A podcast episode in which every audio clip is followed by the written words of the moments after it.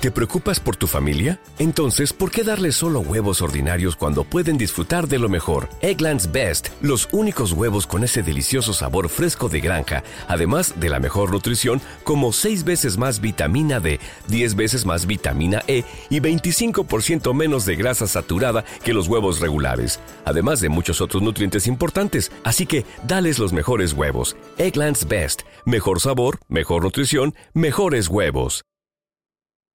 Siempre con la verdad y no truculenta. Está bien. Nada de sangre, nada de promocionar métodos. No, no, no, no, no era... Sino mostrando a la gente que el que se fue sufría y que lástima que no lo pudimos ayudar. ¿Alguna vez te has preguntado cómo luce una persona días e incluso horas antes de tomar la dura decisión de arrebatarse la vida?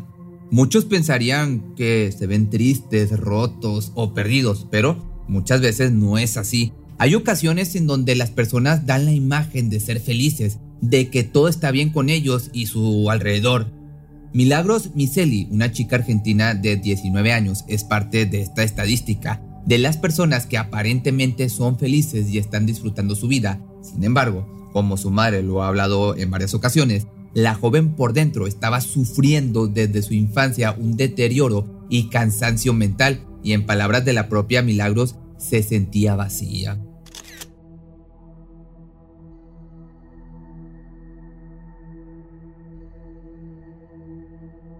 Natalia y Gustavo Miseli, padres de Milagro, o como ellos le decían, Mili, platican que su hija era una adolescente bastante cariñosa, pero demasiado explosiva para su edad. La madre trabajaba como maestra de personas de entre 13 y 17 años y ella se daba cuenta que la rebeldía de su hija no era normal o promedio a lo que ella estaba acostumbrada a ver y enfrentar con sus alumnos y alumnas. Millie explotaba con muchísima facilidad ante cualquier inconveniente.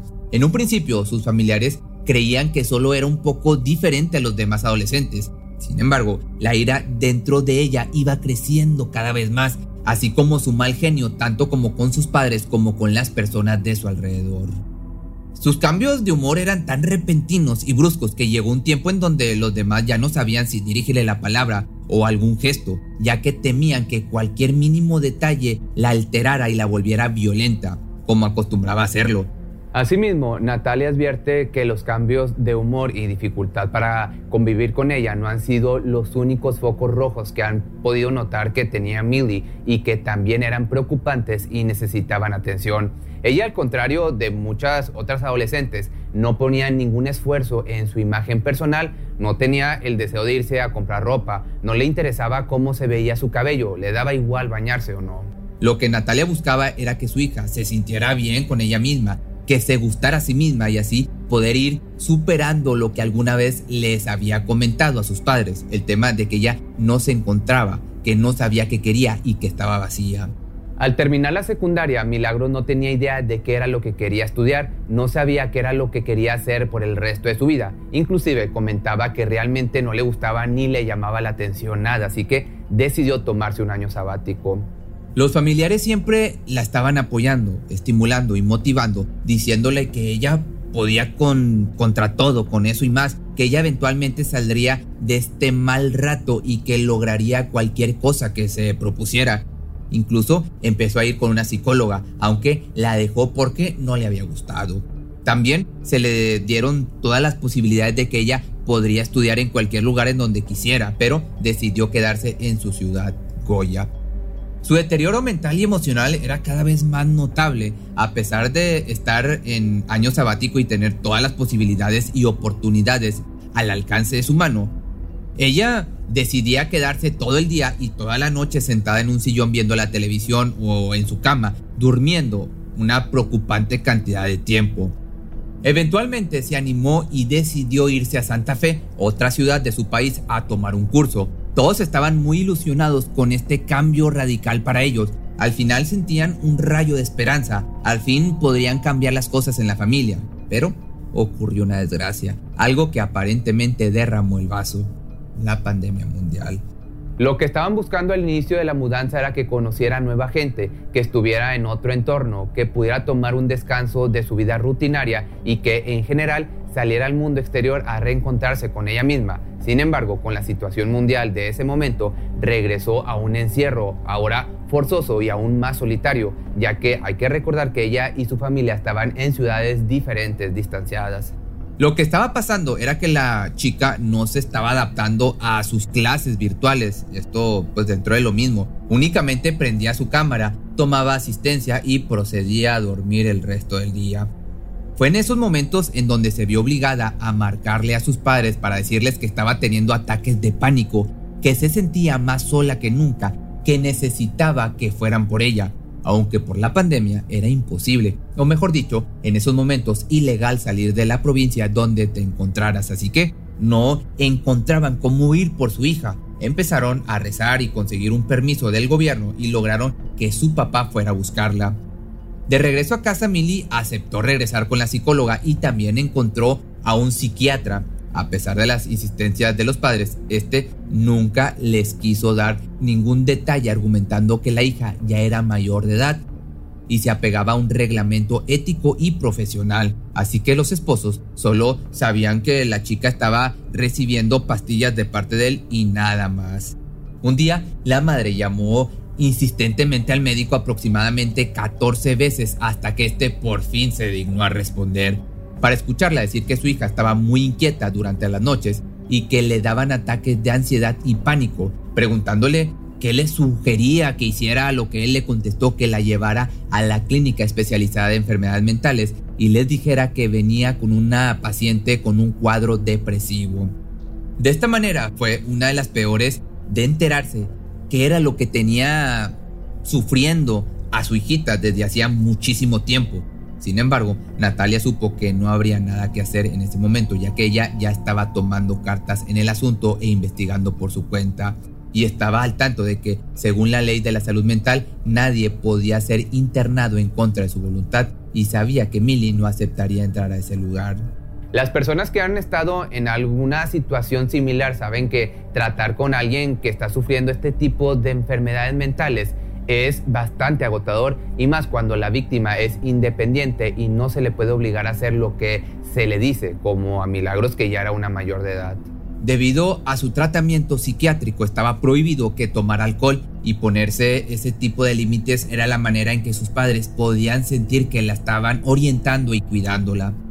Seguro mucha gente a su alrededor creía que le estaban prohibiendo cosas de más o que estaba siendo presa de papás extremadamente exigentes y exagerados. Aunque hay que recalcar que nadie sabe cómo reaccionar ante situaciones como esta, ya que no estamos lo suficientemente educados en temas de salud mental. O bueno, hablo en mi país, en México. Y cada uno hace lo que puede y cree que es lo mejor para la persona afectada.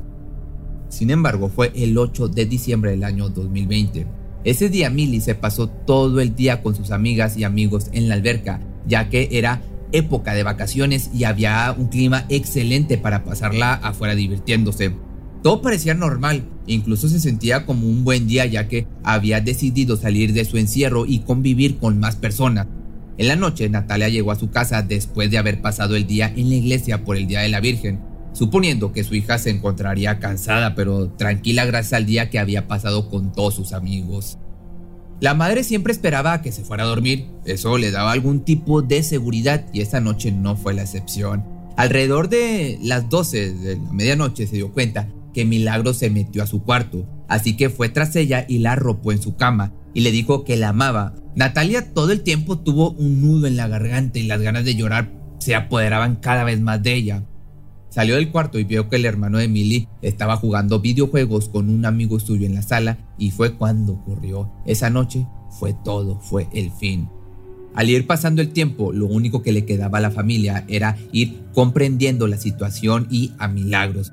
Entendieron que lo sucedido no había sido solo por alguna decepción amorosa, un mal rato en la escuela, habían sabido reflexionar que Millie lo había hecho porque estaba enferma, tenía mala salud mental y a pesar de toda la ayuda médica y los de su entorno, no logró encontrar la paz que tanto necesitaba. Asimismo, creen que también sufría de trastorno bipolar, una condición que cuesta bastante trabajo y tiempo ser diagnosticada. Natalia a su vez ha decidido empezar a hablar cada vez más sobre estos temas en sus redes sociales, de forma gratuita, ya que muchas personas creen que los que se quitan la vida no avisan, que ocurre de un momento a otro, que no dejan pistas claras, aunque esto en realidad no es cierto, al contrario, siempre hay señales que la gente va dejando, pueden o no ser difíciles de identificar. Lo anterior lo entendieron ya que después de que Milagros perdiera la vida, muchos de sus allegados le comentaron que la mujer constantemente hacía comentarios como, por ejemplo, cuando esté más grande me voy a quitar la vida, a los 30 me quitaré la vida y cosas del estilo, dejando en claro que tenía la intención de acabar con su vida en algún momento. La señora, gracias a toda la educación sobre la salud mental que ha adquirido desde entonces, sabe que no debe compartir el método que su hija utilizó, ya que así puede evitar que otras personas que están atravesando por la misma situación mental no intenten copiar el método que utilizó para arrebatarse la vida, lo cual es conocido como el efecto copycat o efecto Werder. Que aquí está la respuesta a la pregunta que seguramente te estabas haciendo desde hace algunos minutos, ¿cómo fue que se arrebató la vida? Pero bueno, este último efecto que te acabo de mencionar recibe el nombre ya que hace referencia a la novela literaria llamada Las penas del joven Werther de 1774, en la cual se cuenta la historia del protagonista que sufre por un amor no correspondido y acaba quitándose la vida. Tiempo después, ya hablando de otra cosa de esta tragedia, específicamente el 10 de septiembre, el Día Mundial para la Prevención contra el Suicidio, la madre se encontraba navegando en internet cuando se topó con una publicación de Empezares, el cual es un grupo de ayuda para cualquier persona que está atravesando por la pérdida de algún familiar a causa de que se hayan arrebatado la vida. Dicha publicación era de una campaña que el grupo estaba lanzando, se llamaba La Última Foto, la cual llevaba como descripción cómo creías que se veía una persona unos días antes de haberse quitado la vida y consistía en un video en donde se mostraba fotos de diferentes personas acompañadas con un texto, como por ejemplo la foto de un hombre haciendo una cara graciosa a la cámara y al lado Roberto, 54 años la noche anterior. La intención de esta campaña era romper con los estereotipos que tenemos sobre que las personas suicidas solo se ven tristes y apagadas, cuando en realidad la mayoría de las veces tratan de mostrar una cara feliz libre de cualquier dolor y pues como normal se puede decir. Cuando Natalia vio la publicación, pensó que no era casualidad haberse encontrado con eso. Sintió que estaba destinada para ella, así que respondió a la convocatoria de la campaña en donde le pedían a su público que mandaran una foto de su ser querido. La foto de Millie que eligió la madre para mandar a Empezares fue del día del convivio con sus amigos en la alberca que ya te platiqué. Ella sonriendo en un día soleado con su traje de baño y proyectando dicha felicidad. Un día en donde todo parecía bueno, en donde aparentemente había mucha felicidad y energía dentro de ella. A partir de la tragedia que lamentablemente pasó la familia, Natalia está en constante vigilancia de sus alumnos de secundaria. Está al pendiente por si ocurren cambios repentinos de humor por si disminuye su desempeño académico, por si descuidan su imagen personal de un momento a otro, por si faltan demasiado sin justificación aparente a clases, por si demuestran poco interés en estar ahí y sobre todo, por si llegan a hacer comentarios constantes sobre querer terminar con sus propias vidas. Aprendió a que hablar así no es algo que se deba tomar a la ligera y se debe de prestar más atención a las personas, tus alumnos se lo agradecen pidiéndole consejos y acercándose a ella para animarse a hablar sobre la salud mental. Comenta que muchas veces las acciones de los adolescentes como autoflagelarse o hablar constantemente de su propia muerte, como pura rebeldía de jóvenes. Sin embargo, ella quiere hacer que las personas que detecten este tipo de conductas puedan identificarlas y canalizarlas para así evitar alguna tragedia. A futuro la profesora quiere comenzar a dar charlas en varios espacios para poder terminar de sanar y ayudar a la demás gente a hacerlo y también poder prevenir y alertar a las personas sobre las consecuencias de no atender la mente como es debido. Actualmente Natalia cuenta con un libro que lleva por el título Y un día te convertiste en ángel, en donde le habla directamente a su hija, le platica cómo se siente, se lamenta con ella misma, le escribe cartas y le dice que es un libro dedicado a todas las mamás que también perdieron a su Mili. para finalmente despedirse con un besos al cielo, te ama mamá. Si te gustó este video, recuerda que también los puedes ver por Facebook, donde ahí estoy subiendo casi todo, casi todo el día videos, ya sea de mi otro canal, de Pepe Choice, y de este canal. Cuando el tráfico te sube la presión, nada mejor que una buena canción. Cuando las noticias ocupen tu atención, enfócate en lo que te alegra el corazón. Y cuando te sientas mal, un buen médico te ayuda a sanar.